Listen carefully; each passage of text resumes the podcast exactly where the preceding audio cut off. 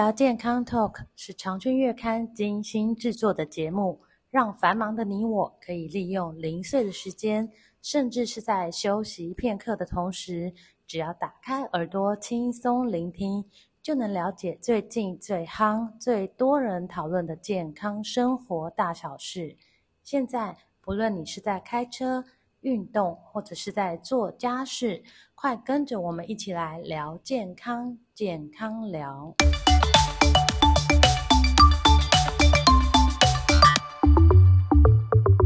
听众朋友们，大家好！你有没有觉得今年的夏天特别的热呢？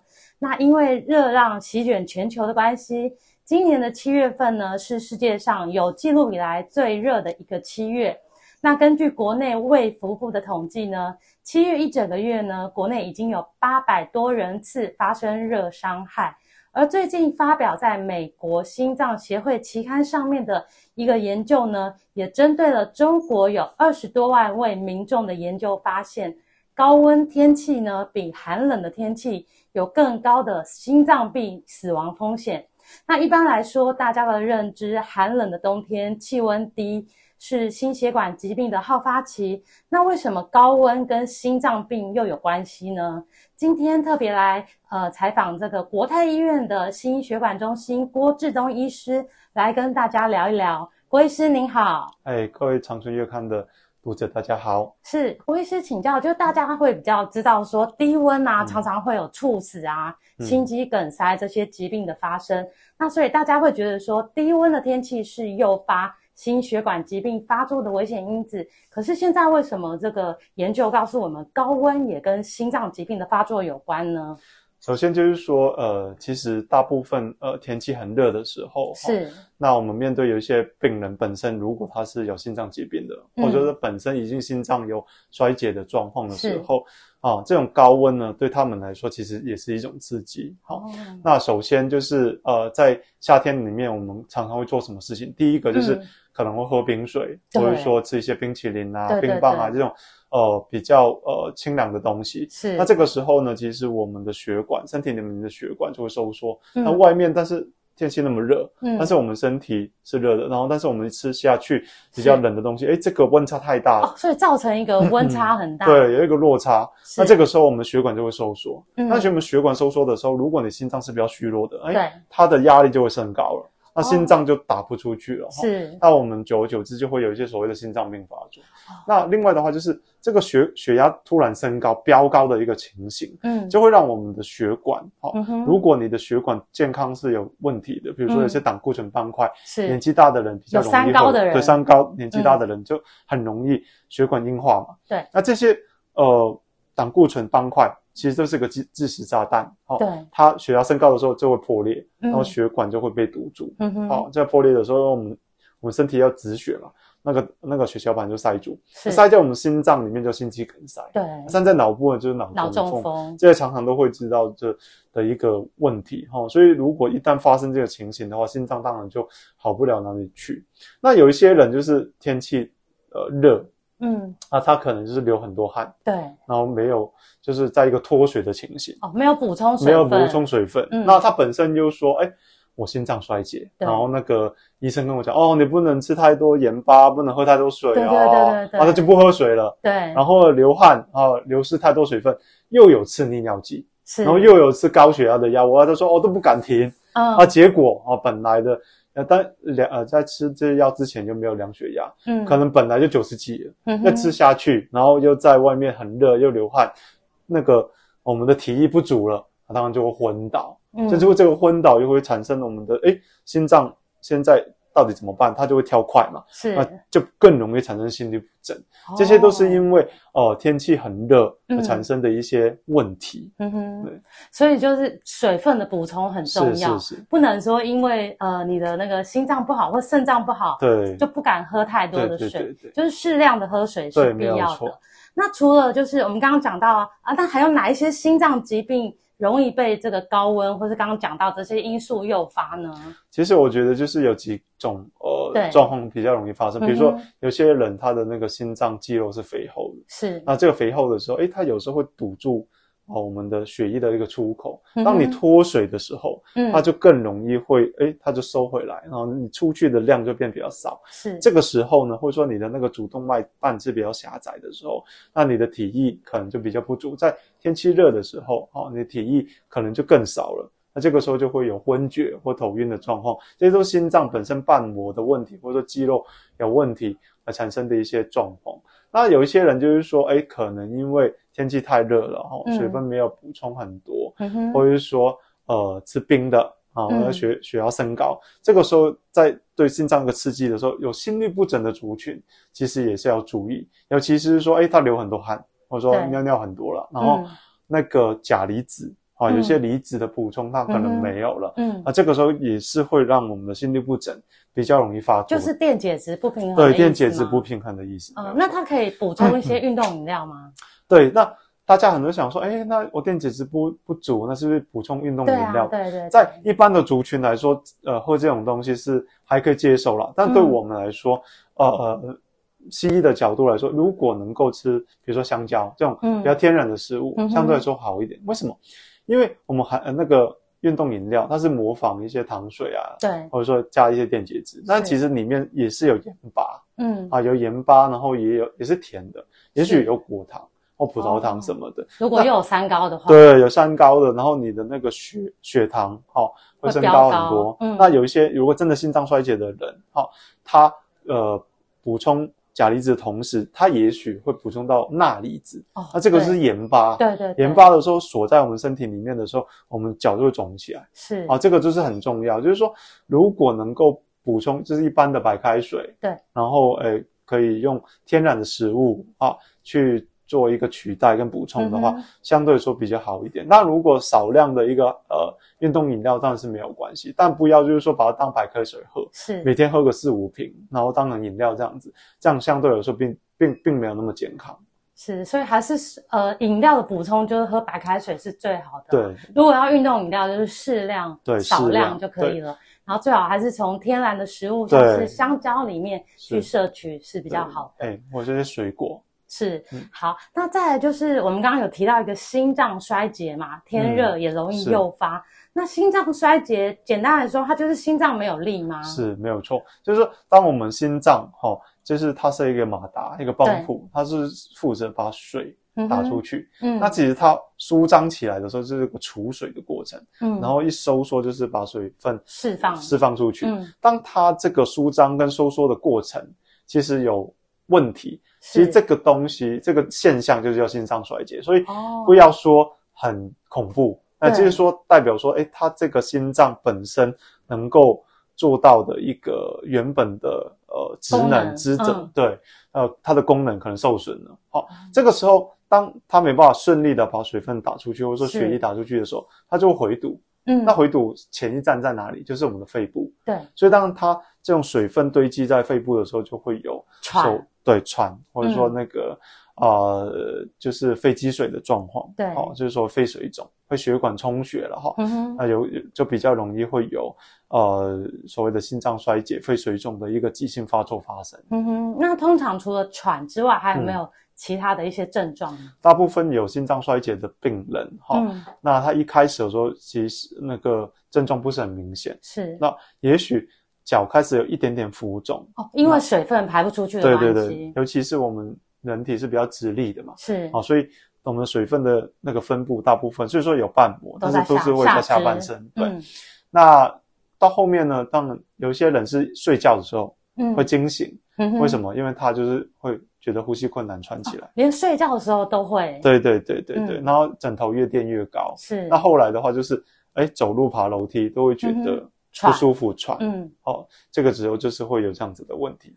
哦，那其实这些症状像是很累啊，或是喘、心悸，有一部分跟其实中暑也有点像，诶。嗯，那怎么去区分呢？它最大的分别点在哪里？其实心脏衰竭通常是一个慢性的过程，嗯，哦，你不会说，哎，今天它衰竭，突然马上，对，明天就不衰竭这样。是。那另外的话，它的诱发因子通常就是如果是呃中暑的话，啊，它一定是有一个高温，对，然后暴露在外面这样子，而且它是急性突然，对，急性突然的，而且就是身体里面的那个水分应该是比较偏低的一个情形，然后才会。发生一种呃虚弱、虚脱，或者说甚至昏厥的一个情形。大部分补充完水分之后，就会这个对热散失，对它就会恢复正常。但心脏衰竭不是，它大部分只能控制，嗯、然后慢慢是在一个衰衰败的一个呃情形这样。是，可所以可以说，心脏衰竭的症状是持续、持续性的。对，那如果你没有去处理它，它是会越来越严重。那中暑的话是急性，马上来，对对，然后只要一些呃排除了一些呃因、啊、危险因子之外之后，它就会恢复。嗯，是。那这个民众在家里要怎么样察觉自己有心脏衰竭？量血压可以知道吗？其实现在没有一个就是在家中可以呃识别出你有没有心脏衰竭的一个一个仪器，然后，那其实它是一个临床诊断，它要 看你说，哎，你到底有没有呃，比如。呃，呼吸困难呐、啊，啊，脚水肿啊，或者说听诊上面会不会有一些杂音啊，是会出现？哦，这样子才是呃，如果它都符合这些东西，哈、哦，这些标准才会诊断。当然，心脏超音波啊，X 光心电图是一个辅助，哦，知道说哎，它的收缩功能是怎么样。所以现在并没有一个很简单的方式可以知道。那大部分民众哦，怎么会知道说自己有心脏衰竭？第一个就是要看你有没有症状。刚我们有讲到，就是说哎。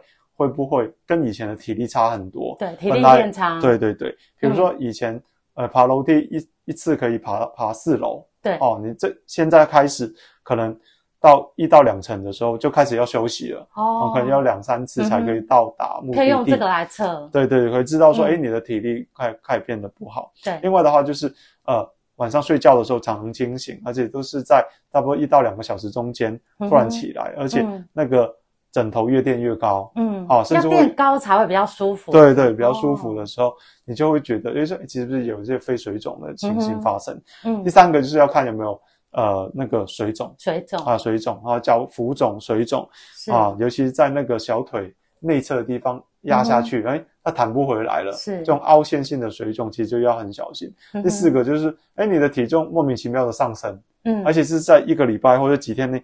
急速的上，的上升，所以这是因为水肿造成。对对对，大部分你肉不会长那么快，对、哦，脂肪也不会堆积那么快，对对对，对，大部分就是水分的问题。那还有就是你的小便量会急速的变少，嗯，还有什么？哎，一整天都没有去厕所啊，是，尿出来都是很颜色很深的，是啊，这个时候就就知道说，哎，有可能是一个心脏衰竭的一个前兆。是，所以如果你有这个危险因子，再加上有发现刚刚提到的四个征兆，其实就要赶快去做检查。对，没有错。是。那关于这个心脏衰竭，我们在网络上有找到几个这个网友很常问的，也是一些迷思。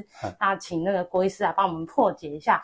第一个就是体重很标准，不是胖胖的，就是瘦瘦的人，他就不会心脏衰竭。是这样子吗？呃，并不尽然哈，嗯、因为其实，嗯，我们心脏衰竭的时候，还还是要看说你有没有症状，刚才讲到呼吸困难啊，嗯、或者说躺下去不舒服啦，嗯，然后还有那个水肿啊，或者说呃尿尿变少啊这些问题这样。嗯、那呃呃有一些人哈、哦，他看起来瘦瘦的，对，那他其实就肿在脚上，是啊，脚浮肿，那他走路也是很喘，很不舒服，嗯。嗯哼。它其实也是心脏衰竭，而收缩功能就是比较差。嗯，那有一些人呢，其实，在心脏衰竭的后期，嗯、后期，嗯哼，他因为心脏功能太差了，对，所以那个血流到不到脑部，到不到肠胃道，嗯、他反而吃不下。哦，食欲对，食欲变差，所以我们就有一些病人，就是所谓的心脏衰竭的恶病质。嗯，好、哦，他好像癌症一样。嗯，啊、哦，他就不想吃东西，所以、嗯、啊，可能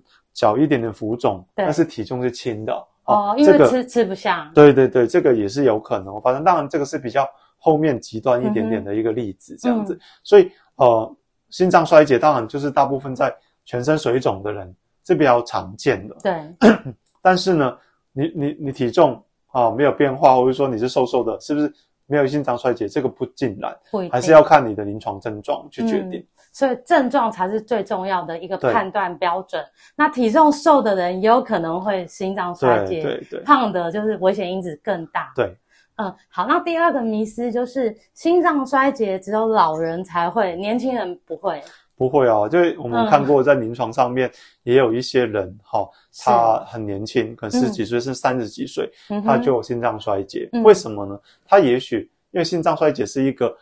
全部心脏病最后的一个结果。是哦，它是一个最后面的一个产生的一个不好的一个并发症嘛。是。哦，那它背后的原因你要找出来，比如说年纪大的，嗯、有可能是瓣膜有问题，对，血管堵塞、心肌梗塞，嗯、这些比较常见。对，好，那年轻人有没有可能是，比如说？瓣膜有心内膜炎，或者说心肌炎、哦、心包膜炎、哦，这个也可能最后引发心脏衰竭。对，因为它你心脏的肌肉发炎了，对，那心脏当然就没有力气，嗯哦，它也会产生我们所谓的心脏衰竭。是，当然有三分之一的病人哈、哦，他可能会完全康复，嗯，有些人就是会维持，就是比较虚弱一点，但还可以处理的情形。嗯、但有些人是因为这一次哦，他的那个很剧烈的一个心肌炎啊、哦，很年轻，嗯哼，那他。对那个，呃，那个呃，心肌受伤太多了，是。哦，而产生就是不可逆的一个变化，它就会变成一个慢性心脏衰竭的病人。哦、所以我们有看到一些，哎，三四十岁的年纪轻轻的族群哈、哦，才有可能。那、嗯、之前常常讲到很很夯的，就是说，哎，什么打疫苗啊，心肌炎啊，哈，也有可能哈、哦，是因为这些族群呢、嗯、产生免疫反应，让我们心脏衰竭出现。嗯、其实这个也是有可能的哈、哦，并不是完全不。都是老年老人家的，人才会有，对老人家的专利这样。嗯，所以年轻族群有症状也要，注意，也要小心。那再来就是，如果已经判定为心脏衰竭，他不能做运动吗？并不是这样子的哈、嗯，因为心脏衰竭哈，如果你是因为比如说呃住院了啊，那你顺利治疗完出去、嗯，其实反而应该要做一些心脏复健，嗯，好，就做运动，然后把我们的肌肉练起来，嗯，好。那让我们心脏可以呃恢复它的恢复对恢复到我们日常生活，嗯、至少是。就是在呃心脏衰竭住院之前的可能是八九成的一个状态这样子，这个是我们比较想要积极的政府在推的一个一个课程。那这个是要去复健，这个物理治疗师大部分就是说，如果你是因为心脏衰竭，在医学中心那边有住过院，嗯、大部分出院后呃一周到一个月。我们心脏科医生就会评估，然后在如果你适合的话，啊、嗯，你原本的问题已经解决了，然后我们就会转介你去，呃，复健科，嗯，有复健科那边去做评估。后来之后呢，我们有那个物理治疗师是。会在一个很安全的、很舒适的一个监测的状态就是要，帮你做一个。呃，心肺的复复健啊，训练它、嗯、啊，希望你的心脏的收缩功能，或者说它的力气可以慢慢的提升，这样子。是。对，嗯，嗯，所以也不是不能运动，对对对，但是就是要在医师的指示指导下去做一些运动对对对。对，那一般的心脏衰竭的族群是可以先从呃慢走，然后到快走，嗯、或者说慢跑，这样子是没有什么问题。嗯、当然，如果你哎跑一跑就很喘很喘，嗯，就是可能一句话都讲不完。那这个时候，你就要把你的运动强度慢慢降下来啊。怎么样的运动强度对每个人是比较适合？就是说，诶，我们跑哦，然后可以跟身边的人稍微讲话，但是有一点点喘。嗯、那这一个状态的话，应该就是可以，你可以接受的，是可以接受的。对对对。嗯，所以就是运动要在医师的指示下来做运动。那最后一个迷思就是，哎，如果这些症状都改善了，嗯，是不是就可以停药不吃药了呢？呃，当然不是这样子的哈、哦，嗯，因为。你要调整药物，或者说要把药物停下来的时候，一定要跟，呃，那个跟你的心脏科医生好好讨论。因为其实有一些药物是，呃，比如说以我们这些乙型阻断剂为例，它是一个交感神经抑制剂，哦，嗯，你停了一段时间，当然它还有药效。但是如果你再停下去的时候，你的交感神经活化了，你的心脏呢就会不停的就是，呃，心心跳加速，哦，这些反而会产生一些副作用。在短期内你可能没有什么症状会出现，嗯，但是后面呢你就知道说，哎，你的哎脚又开始肿起来，哦，嗯，所以要停药要减药，呃，减药不是不可能，但是要在医师的那一个。呃，指示之下，慢慢的、慢慢的把它拿拿掉，或者说减量，这样子对你的整个心脏功能啊，或者说呃生活品质才会比较好。是，所以吃药跟做运动一样，都是要在医师的指示下才能够要停药啊，或是换药之类的。对。好，那我们今天非常谢谢郭医师帮我们呃解惑、解答这么多关于心脏衰竭还有跟高温的关系，谢谢郭医师。好，不客气，拜拜。